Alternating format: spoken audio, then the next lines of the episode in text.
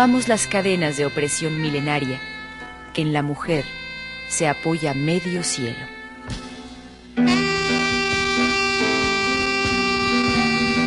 La causa de las mujeres.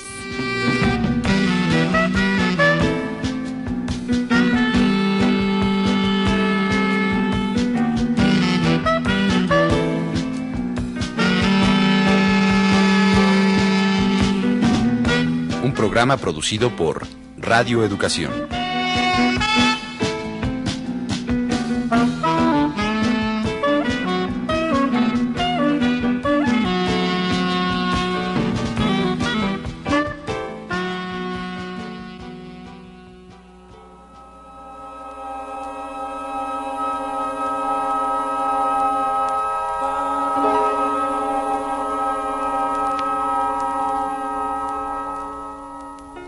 En su casa, ¿quién lava la ropa?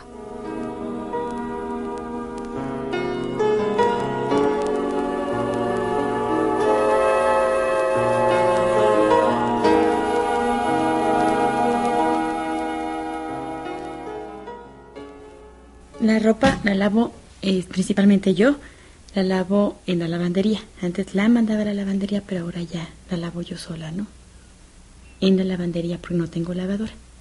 Bueno, lavo para mi hijo y para mi compañero, normalmente. Este, digo, antes mandaba la ropa a la lavandería, pero esto me significaba aproximadamente mil pesos semanales, un promedio de tres kilos semanales, de seis kilos semanales, perdón. Y eh, ahora, bueno, lavo yo los sábados, lo cual me significa este mi día de descanso, pasármelo toda la mañana en la lavandería y toda la tarde arreglando la casa, ¿no? O sea, el día de descanso ya se convirtió en el día de trabajo de ama de casa, ¿no? Pues en la lavadora y parte a mano también, porque ni siquiera tallador tengo. ¿Y tú lo haces sola, ese trabajo? Bueno, en ocasiones lo hago yo y en otras ocasiones lo hace mi mamá. Por lo regular lo hago por las tardes y ahora con estos días de lluvia pues es tremendo lavar en las tardes, ¿no? Porque no se seca la ropa. ¿Y más o menos para cuánta gente lavan, lavas tu ropa? Pues para mi esposo, para mis dos hijas, mi madre y yo.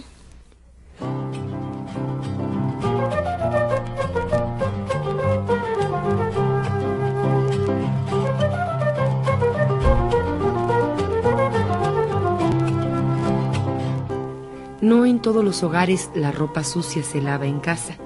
Pensemos, por ejemplo, en el número de mujeres que van cotidianamente a las lavanderías automáticas.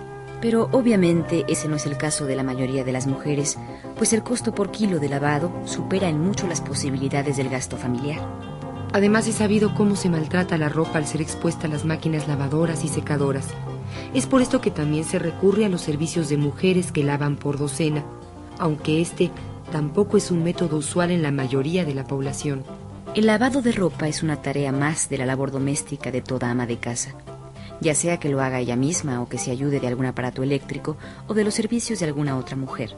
El tener la ropa limpia es una más de sus responsabilidades y en esta tarea, ¿quién la ayuda?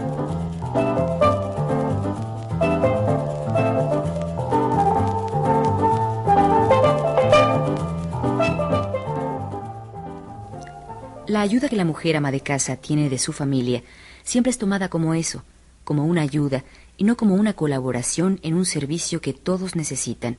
A nivel familiar son casi exclusivamente las mujeres de la casa las que atienden esas funciones. Entre madre e hijas se repartirán los bultos de ropa. A las más pequeñas les tocarán las prendas chicas y a las mayorcitas las de vestir ligeras. La madre se tendrá que batir con los gruesos pantalones del marido y las sábanas y colchas de toda la familia. Esta no es solo una tarea monótona y aburrida, es también un trabajo duro y pesado en el que la fuerza física cuenta.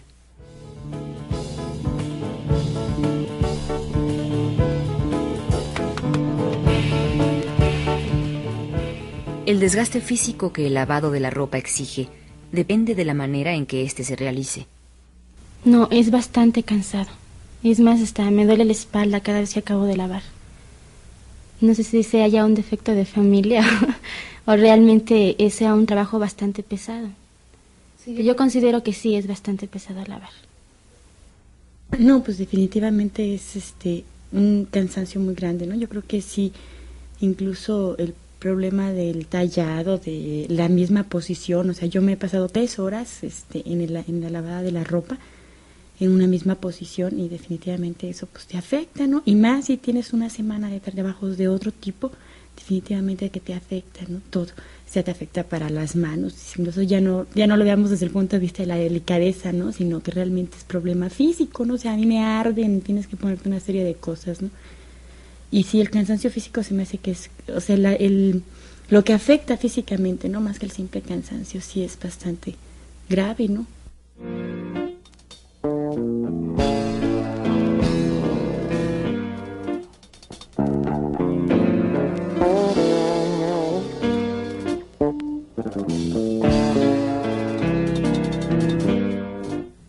De los colaboradores en el lavado de la ropa es el jabón.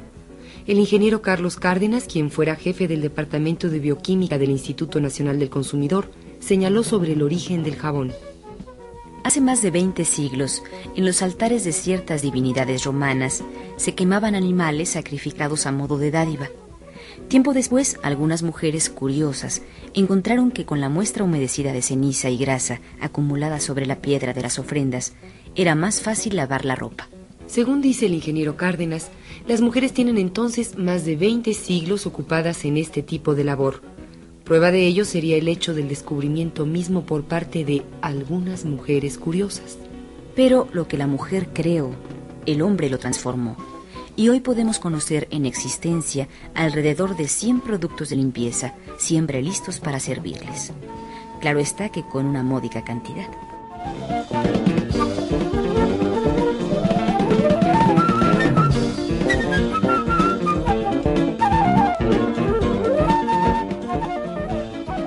Cada día aparece un nuevo producto en venta y la fórmula parece eficaz. Haga viejo el producto de hoy para poder vender mejor el de mañana.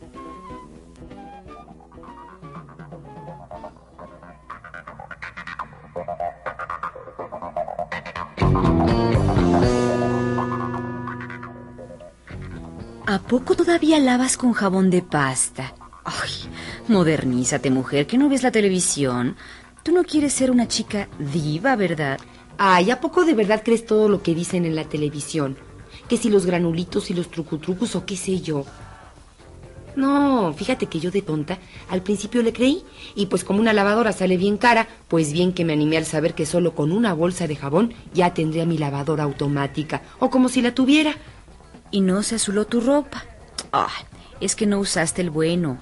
Mi detergente es mejor y deja la ropa con un fresco olor a Ah, pues no sé bien a qué, pero pues bien rico.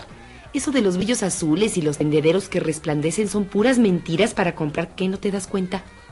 No, lo que pasa es que tú eres una anticuada y lavas como te enseñó tu abuelita. Tú no quieres ser una chica diva como yo. Pero si yo te veo aquí lavando como yo y más o menos en el mismo tiempo, ¿que no debías estar nadando, divirtiéndote o en el salón de belleza? bueno, eh, bueno, es que yo no me he podido organizar. Pero nada más deja que le agarre el modo y verás. Me quedará tiempo de sobra para ir y venir de aquí para allá. Y ni creas que me encontrarás por acá en los lavaderos, ¿eh? Mmm, sí. Ya te veo en vacaciones permanentes en Acapulco. Ay, manita, qué bien que así fuera. Mm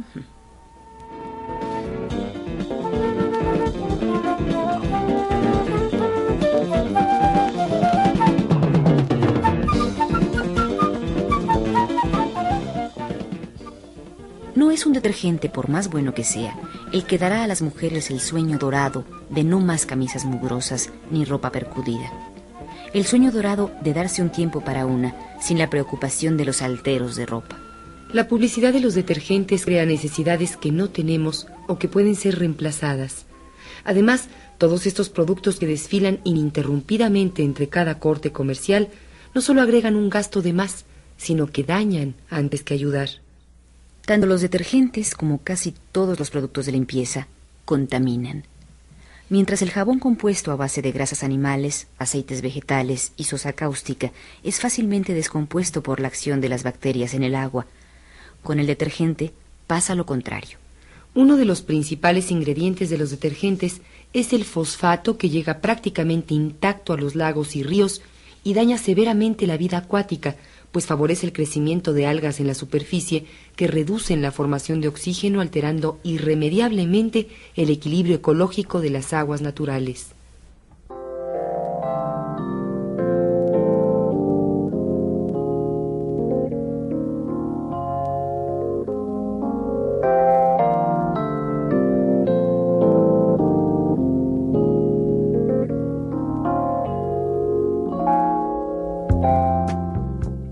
La actividad doméstica es la segunda contaminadora del agua después de la contaminación de las industrias. Los ríos tienen mayor capacidad de autopurificación, pues sus aguas están en constante movimiento. Pero con la cantidad de detergentes que se consumen, poco a poco van convirtiéndose en ríos de espuma incontrolada.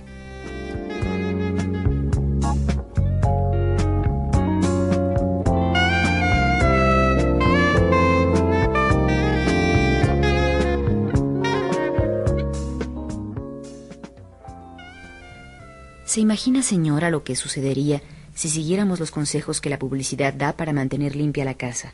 Si usásemos cuanto producto se les ocurre para desmanchar mejor, para suavizar más, para engatusarnos en buen castellano. Hace ya tres años, el Instituto Nacional del Consumidor realizó una investigación sobre limpiadores y blanqueadores. En él se decía que en México se gastan 1.500 millones de pesos anualmente en útiles escolares. En ese mismo año de 1980, la industria de la limpieza representó gastos al consumidor por más de 4 millones.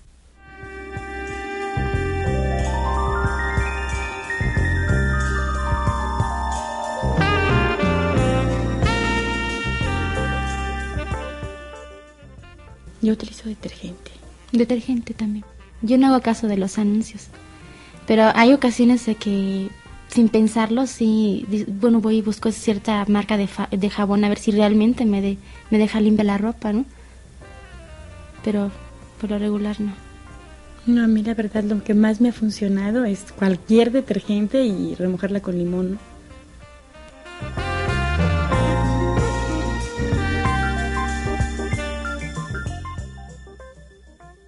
Artículos por demás innecesarios, contaminantes, y que pueden perjudicar también su salud.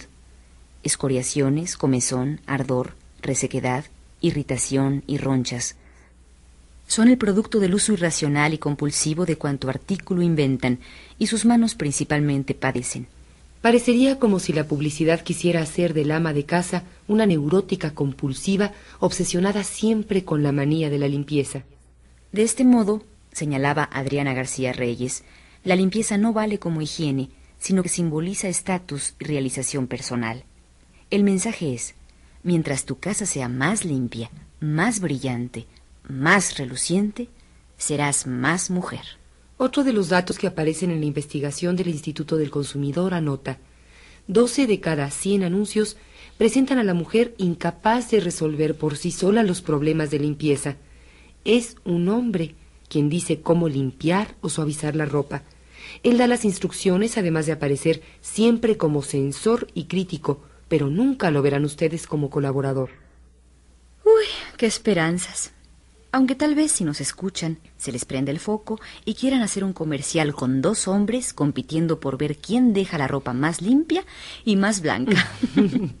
Oye, y ya para entonces el trabajo doméstico dejará de ser una carga de las mujeres y será resuelto por la sociedad en su conjunto. Entonces podremos ocuparnos de otras cosas. Ah, no sé. Habría que ver. Usted, señora, ¿qué cree?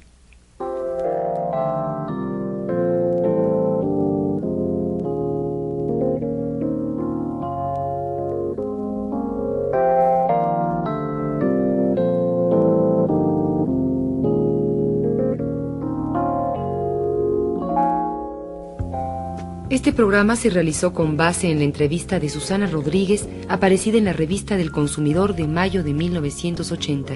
Si desean hacernos algún comentario o sugerencia, con gusto los recibiremos al teléfono 575-6541. 575-6541. Su correspondencia diríjala al programa La Causa de las Mujeres, Ángel Urraza 622, código postal 03100.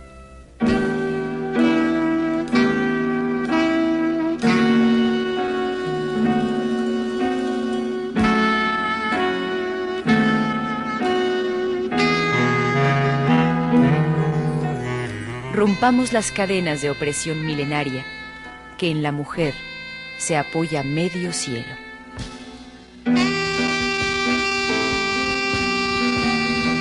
La causa de las mujeres.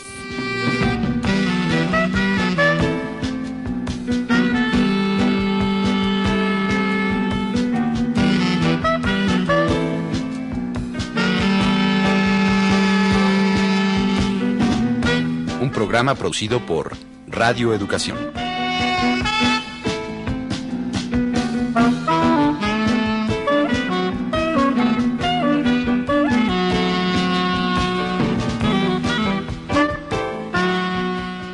Colaboramos en este programa Fructuoso López, Marcial Alejandro, Norma del Rivero, Luisa Fernanda González, Berta Iriart y Sonia Riquer.